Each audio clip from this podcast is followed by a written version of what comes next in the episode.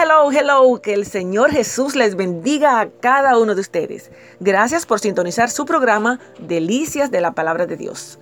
Estaré leyendo en Hebreos capítulo 13, verso 16 y leemos en el nombre del Padre, del Hijo y del Espíritu Santo.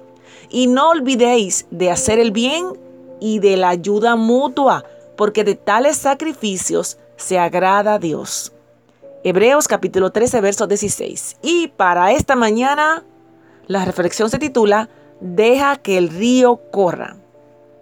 El Mar Muerto, localizado entre Israel y Jordania, es famoso por ser, por ser el punto más bajo de la superficie terrestre. Es también una viva atracción turística por sus saludables balnearios a los que se dirigen muchos para tomar baños de agua salada y comprar cosméticos elaborados con el lodo de ese mar. Casi nadie se pregunta ¿Por qué le llaman mar muerto? Diferente a la mayoría de los grandes lagos, este no tiene salida. El río Jordán fluye hacia el mar muerto, pero no hay circulación a la inversa. Por lo que tanto, si no comparte lo que recibe, muere. Lo mismo se aplican a los seres humanos. Cuando recibimos dones, talentos, educación, finanzas u otros recursos, podríamos pensar que al compartirlo con otros quedaría menos para nuestro disfrute personal. Sin embargo, cuando no ofrecemos de nosotros mismos a otros, una parte de nuestro ser muere. Cuando el doctor David Livingstone comenta acerca de, de, su experiencia y él decía, las personas hablan del sacrificio que he hecho pasando que ha estado pasando viviendo en África la gran parte de mi vida. ¿Puede esto ser llamado sacrificio si tan solo es admitir una gran deuda con nuestro Dios que nunca podremos pagar?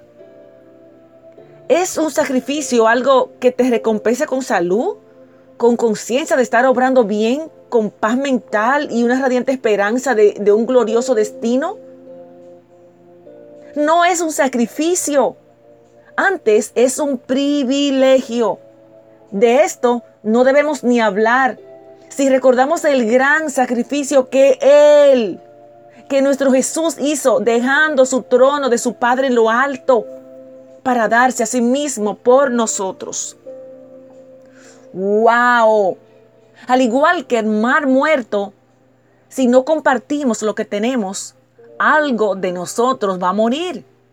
La mayoría de la gente recuerda a los más desvalidos durante las fiestas de Navidad, recolectan donaciones y organizan eventos para dar un poquito de felicidad a niños y ancianos. Eso no tiene nada de malo, por el contrario es admirable. Sin embargo, frecuentemente se nos olvida que los pobres son pobres todo el año. La gente socialmente Sí, necesitan de nuestra ayuda, pero no solo un momento, todo el año. El Señor dejó a su iglesia en la tierra para algo. No solamente para esforzarnos en una temporada específica, sino para trabajar para Él todo el año. Así que la invitación está. Deja que el río corra. Bendecido día.